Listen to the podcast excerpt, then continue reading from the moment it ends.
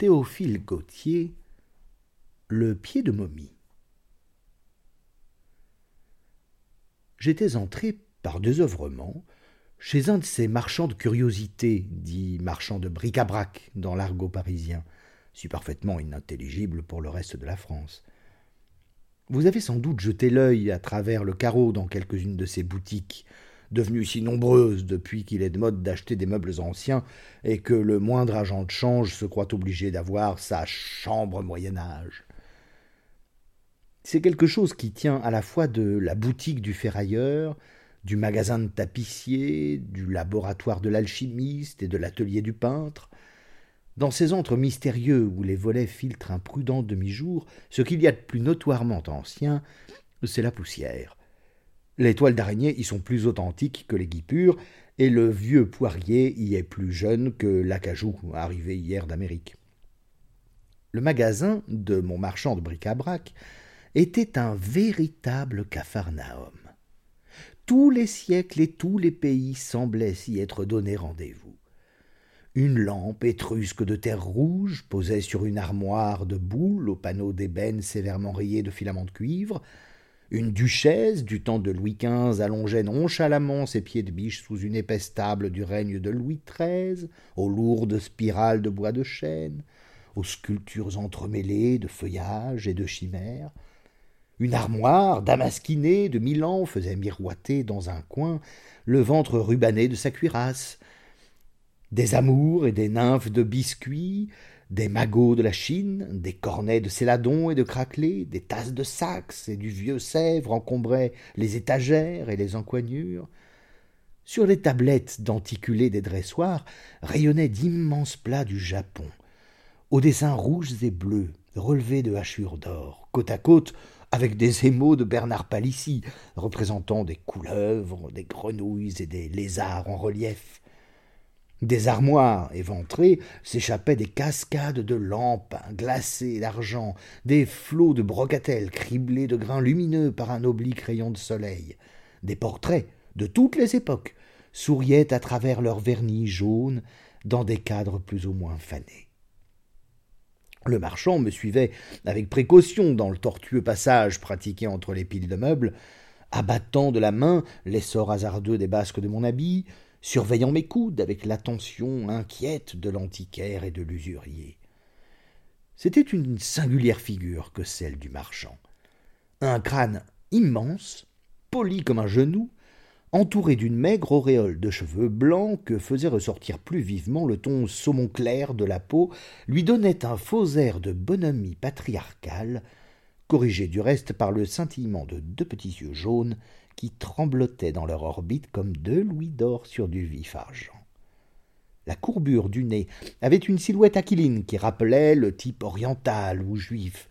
Ses mains maigres, fluettes, veinées, pleines de nerfs en saillie comme les cordes d'un manche à violon, onglées de griffes semblables à celles qui terminent les ailes membraneuses des chauves-souris, avaient un mouvement d'oscillation sénile, un tremblement inquiétant à voir. Mais ses mains, agitées de tics fiévreux, devenaient plus fermes que des tenailles d'acier ou des pinces de homard dès qu'elles soulevaient quelque objet précieux. Une coupe d'onyx, un verre de Venise, ou un plateau de cristal de Bohême. Ce vieux drôle avait un air si profondément rabbinique et cabalistique qu'on l'eût brûlé sur la mine il y a trois siècles. Ne m'achèterez-vous rien aujourd'hui, monsieur? me dit-il. Voilà un Christ malais dont la lame ondule comme une flamme. Regardez, ses rainures pour égoutter le sang, ses dentelures pratiquées en sens inverse pour arracher les entrailles en retirant le poignard. C'est une arme féroce, d'un beau caractère, et qui ferait très bien dans votre trophée.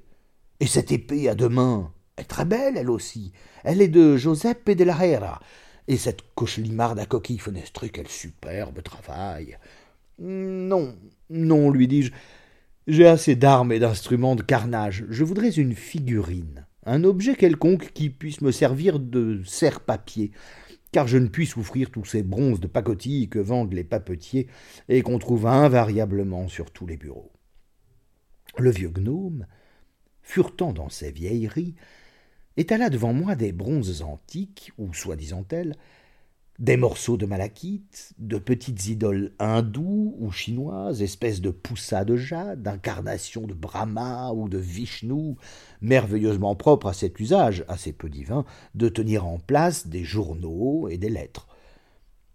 J'hésitais entre un dragon de porcelaine tout constellé de verrues, la gueule ornée de crocs et de barbelures, et un petit fétiche mexicain fort abominable, représentant au naturel le dieu Vitziliputzili, quand j'aperçus un pied charmant que je pris d'abord pour un fragment de Vénus antique. Il avait ces belles teintes fauves et rousses qui donnent au bronze florentin cet aspect chaud et vivace, si préférable au ton vert de grisé des bronzes ordinaires qu'on prendrait volontiers pour des statues en putréfaction.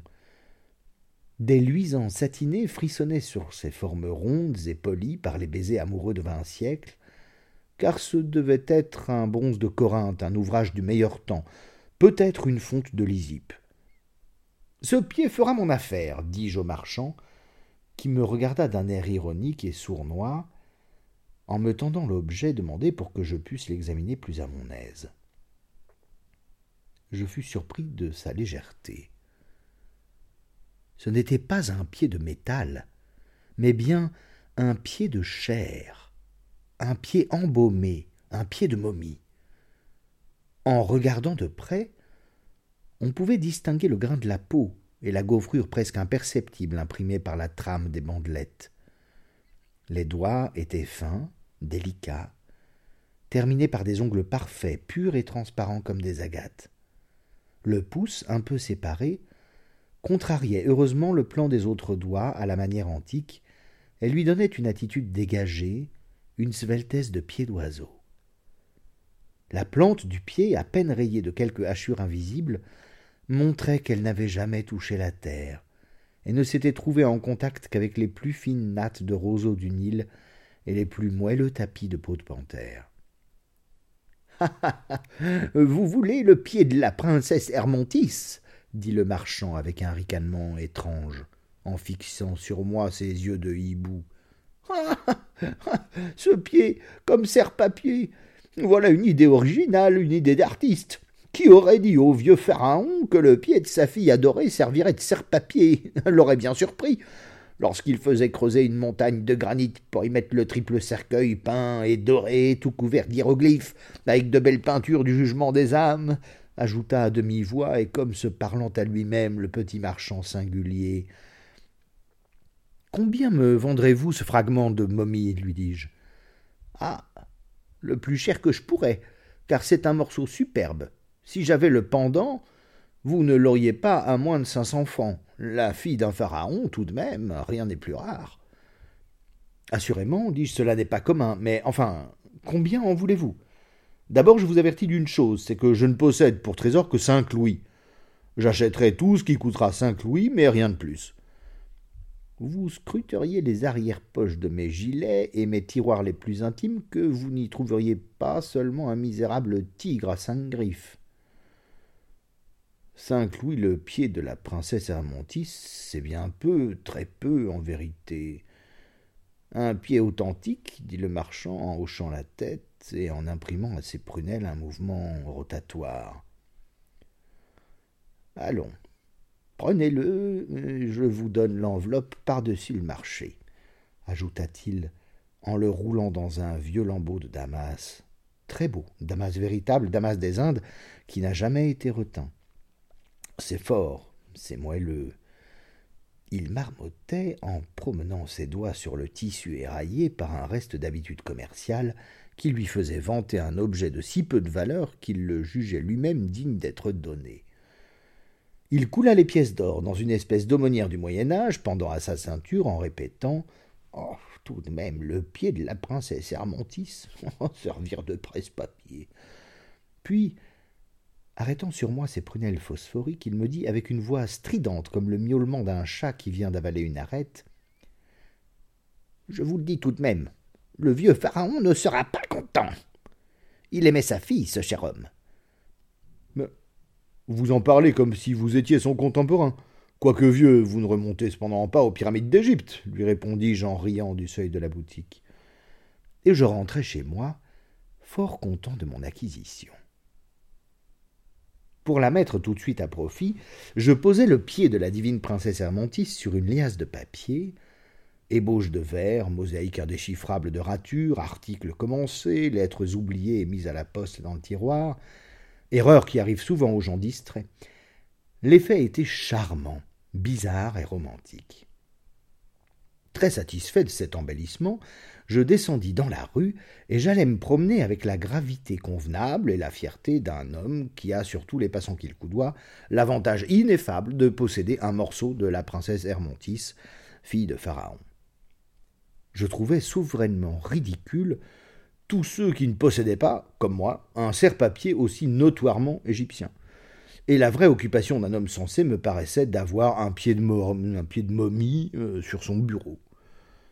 Heureusement, la rencontre de quelques amis vint me distraire de mon engouement de récent acquéreur. Je m'en allais dîner avec eux, car il m'eût été difficile de dîner avec moi. Quand je revins le soir, le cerveau marbré de quelques veines de gris de perle, une vague bouffée de parfum oriental me chatouilla délicatement les narines. La chaleur de la chambre avait attiédi le narum, le bitume et la myrrhe dans lesquels les parachites inciseurs de cadavres avaient baigné le corps de la princesse. C'était un parfum doux, quoique pénétrant, un parfum que quatre mille ans n'avaient pas pu faire évaporer. Le rêve de l'Égypte était l'éternité. Les odeurs égyptiennes ont la solidité du granit et durent autant que lui. Je bus bientôt à pleine gorgée dans la coupe noire du sommeil. Pendant une heure ou deux, tout resta opaque, l'oubli et le néant m'inondaient de leurs vagues sombres. Cependant, mon obscurité intellectuelle s'éclaira, et les songes commencèrent à m'affleurer de leur vol silencieux. Les yeux de mon âme s'ouvrirent, et je vis ma chambre telle qu'elle était effectivement. J'aurais pu me croire éveillé, mais une vague perception me disait que je dormais et qu'il allait se passer quelque chose de bizarre. L'odeur de la myrrhe avait augmenté d'intensité, et je sentais un léger mal de tête que j'attribuais fort raisonnablement à quelques verres de vin de champagne que nous avions bu aux dieux inconnus et à nos succès futurs. Je regardais dans ma chambre avec un sentiment d'attente que rien ne justifiait. Les meubles étaient parfaitement en place, la lampe brûlait sur la console, doucement estompée par la blancheur laiteuse de son globe de cristal dépoli. Les aquarelles miroitaient sous leurs verres de bohême, les rideaux pendaient languissamment, tout avait l'air endormi et tranquille. Cependant, au bout de quelques instants, cet intérieur si calme parut se troubler. Les boiseries craquaient furtivement, la bûche, enfouie sous la cendre, lançait tout à coup un jet de gaz bleu, et les disques des patères semblaient des yeux de métal attentifs comme moi aux choses qui allaient se passer. Ma vue se porta par hasard vers la table sur laquelle j'avais posé le pied de la princesse Hermontis.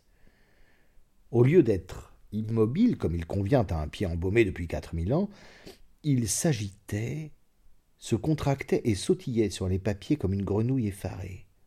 On l'aurait cru en contact avec une pile voltaïque. J'entendais fort distinctement le bruit sec que produisait son petit talon, dur comme un sabot de gazelle. J'étais assez mécontent de mon acquisition, aimant les serre-papiers sédentaires et trouvant peu naturel de voir les pieds se promener sans quelques jambes, et je commençais à éprouver quelque chose qui ressemblait fort à de la frayeur. Tout à coup, je vis remuer le pli d'un de mes rideaux, et j'entendis un piétinement comme d'une personne qui sauterait à cloche-pied.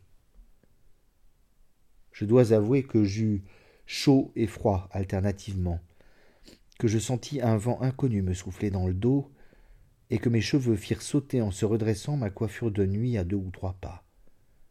Les rideaux s'entr'ouvrirent, et je vis s'avancer la figure la plus étrange qu'on puisse imaginer. C'était une jeune fille, café au lait, très foncée, comme la bayadère Amani, d'une beauté parfaite, et rappelant le type égyptien le plus pur. Elle avait des yeux taillés en amande, avec des coins relevés et des sourcils tellement noirs qu'ils paraissaient bleus. Son nez était d'une coupe délicate, presque grecque pour la finesse, et l'on aurait pu la prendre pour une statue de bronze de Corinthe, si la proéminence de ses petites pommettes et l'épanouissement un peu africain de la bouche n'eussent fait reconnaître à n'en pas douter la race hiéroglyphique des bords du Nil. Ses bras minces et tournés en fuseau comme ceux des très jeunes filles étaient cerclés d'espèces d'emprises de métal et de tours de verroterie. Ses cheveux étaient nattés en cordelettes, et sur sa poitrine pendait une idole en pâte verte que son fouet à sept branches faisait reconnaître pour Isis, conductrice des âmes. Une plaque d'or scintillait à son front, et quelques traces de phare perçaient sous les teintes de cuivre de ses joues. Quant à son costume, il était très étrange. Figurez-vous un pagne de bandelettes chamarré d'hiéroglyphes noirs et rouges, empesé de bitume et qui semblait appartenir à une momie fraîchement démaillotée. Par un de ces sauts de pensée si fréquents dans les rêves, j'entendis la voix fausse et enrouée du marchand de bric-à-brac qui répétait comme un refrain monotone la phrase qu'il avait dite dans sa boutique avec une intonation si énigmatique. Le vieux pharaon ne sera pas content, il aimait beaucoup sa fille, ce cher homme. Particularité étrange et qui ne me rassura guère, l'apparition n'avait qu'un seul pied, l'autre jambe étant rompue à la cheville. Elle se dirigea vers la table où le pied de momie s'agitait et frétillait avec un redoublement de vitesse. Arrivée là, elle s'appuya sur le rebord, et je vis une larme germer et perler dans ses yeux. Quoiqu'elle ne parlât pas, je discernais clairement sa pensée. Elle regardait le pied, car c'était bien le sien, avec une expression de tristesse coquette d'une grâce infinie mais le pied sautait et courait çà et là, comme s'il eût été poussé par des ressorts d'acier.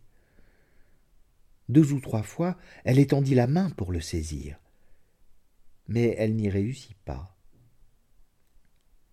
Alors, il s'établit entre la princesse Hermontis et son pied, qui paraissait doué d'une vie à part, un dialogue très bizarre dans un copte très ancien, tel qu'on pouvait le parler il y a une trentaine de siècles dans les syringes du pays de Serre. Heureusement que cette nuit-là, je savais le copte à la perfection. La princesse Hermontis disait d'un ton de voix doux et vibrant comme une clochette de cristal Eh bien, mon cher petit pied, vous me fuyez toujours. J'avais pourtant bien besoin de vous. Je vous baignais d'eau parfumée dans un bassin d'albâtre. Je polissais votre talon avec la pierre ponce trempée d'huile de palme. Vos ongles étaient coupés avec des pinces d'or et polis avec de la dent d'hippopotame. J'avais soin de choisir pour vous les tabebs brodés et peints à pointe recourbée qui faisaient l'envie de toutes les jeunes filles de l'Égypte. Vous aviez à votre orteil des bagues représentant le scarabée sacré, et vous portiez un des corps les plus légers que puisse souhaiter un pied paresseux. Le pied répondit d'un ton boudeur et chagrin vous savez bien que je ne m'appartiens plus, j'ai été acheté et payé. Le vieux marchand savait bien ce qu'il faisait. Il vous en veut toujours d'avoir refusé de l'épouser. C'est un tour qu'il vous a joué. L'arabe qui a forcé votre cercueil royal dans le puits souterrain de la nécropole de Thèbes était envoyé par lui. Il voulait vous empêcher d'aller à la réunion des peuples ténébreux dans les cités inférieures. Avez-vous cinq pièces d'or pour me racheter? Hélas, non. Mes pierreries, mes anneaux, mes bourses d'or et d'argent, tout m'a été volé, répondit la princesse Hermontis avec un soupir. Princesse, m'écriai-je alors, je n'ai jamais retenu injustement le pied de personne. Bien que vous n'ayez pas les cinq louis qu'il m'a coûtés, je vous le rends de bonne grâce je serais désespéré de rendre boiteuse une aussi aimable personne que la princesse Hermontis. Je débitais ce discours d'un ton régence et troubadour qui dut surprendre la belle égyptienne. Elle tourna vers moi un regard chargé de reconnaissance, et ses yeux s'illuminèrent de lueurs bleuâtres. Elle prit son pied, qui cette fois se laissa faire, comme une femme qui va mettre son brodequin, et l'ajusta à sa jambe avec beaucoup d'adresse. Cette opération terminée, elle fit deux ou trois pas dans la chambre, comme pour s'assurer qu'elle n'était plus vraiment boiteuse. Ah comme mon père va être content, lui qui était si désolé de ma mutilation, et qui avait, dès le jour de ma naissance, mis un peuple tout entier à l'ouvrage pour me creuser un tombeau si profond qu'il pût me conserver intact jusqu'au jour suprême où les âmes doivent être pesées dans les balances de la menti. Venez avec moi chez mon père, il vous recevra bien, vous m'avez rendu mon pied. Je trouvais, quant à moi, cette proposition toute naturelle. J'endossai une robe de chambre à grand ramage qui me donnait un air très pharaonesque. Je chaussais à la hâte des babouches turques et je dis à la princesse Hermontis que j'étais tout à fait prêt à la suivre. Hermontis, avant de partir, détacha de son col la petite figurine de pâte verte et la posa sur les feuilles éparses qui couvraient la table. Il est bien juste, dit-elle en souriant, que je remplace votre serre-papier. Elle me tendit sa main, qui était douce et froide comme une peau de couleuvre, et nous partîmes. Nous filâmes pendant quelque temps avec la rapidité de la flèche, dans un milieu fluide et grisâtre, où des silhouettes à peine ébauchées paissaient à droite et à gauche. Un instant, nous ne vîmes que l'eau et le ciel. Quelques minutes après, des obélisques commencèrent à pointer, des pylônes, des rampes côtoyées de sphinx se dessinaient à l'horizon. On était arrivé.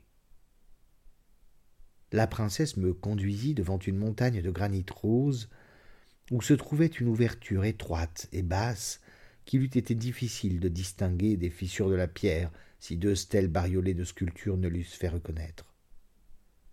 Hermontis alluma une torche et se mit à marcher devant moi.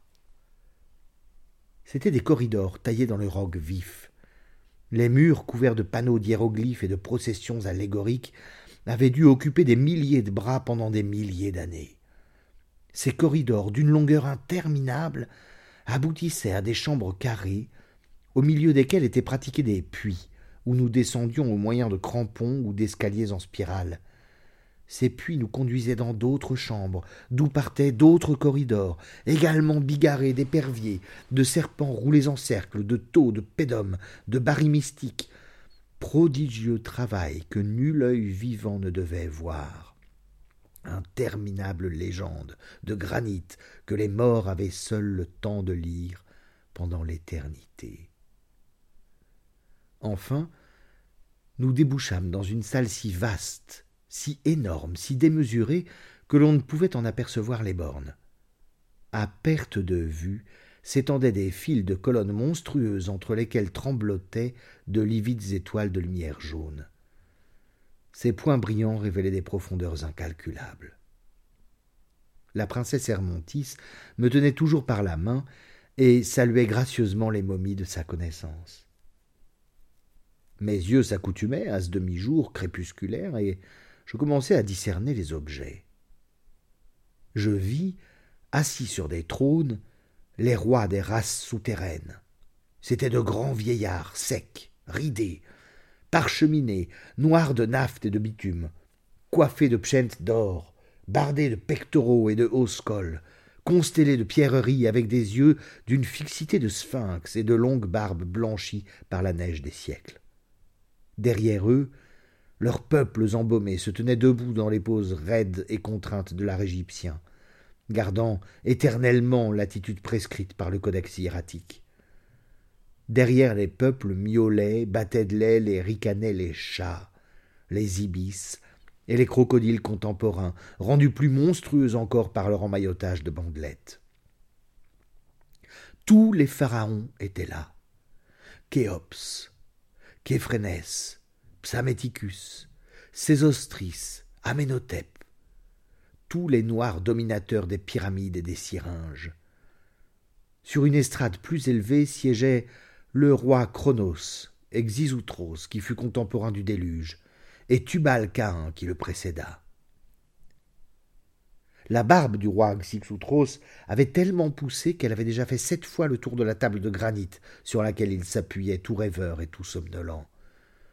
Plus loin, dans une vapeur poussiéreuse à travers le brouillard des éternités, je distinguais vaguement les soixante-douze rois préadamites avec leurs soixante-douze peuples à jamais disparus.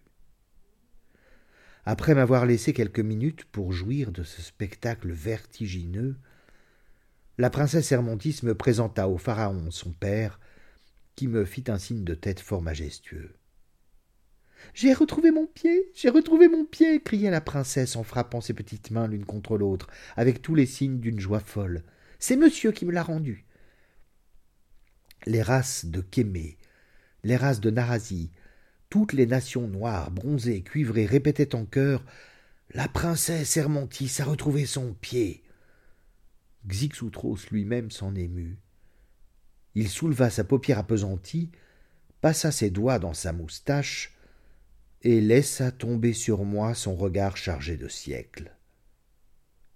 Par Homs, chien des enfers, et par Tmei, fille du soleil et de la vérité.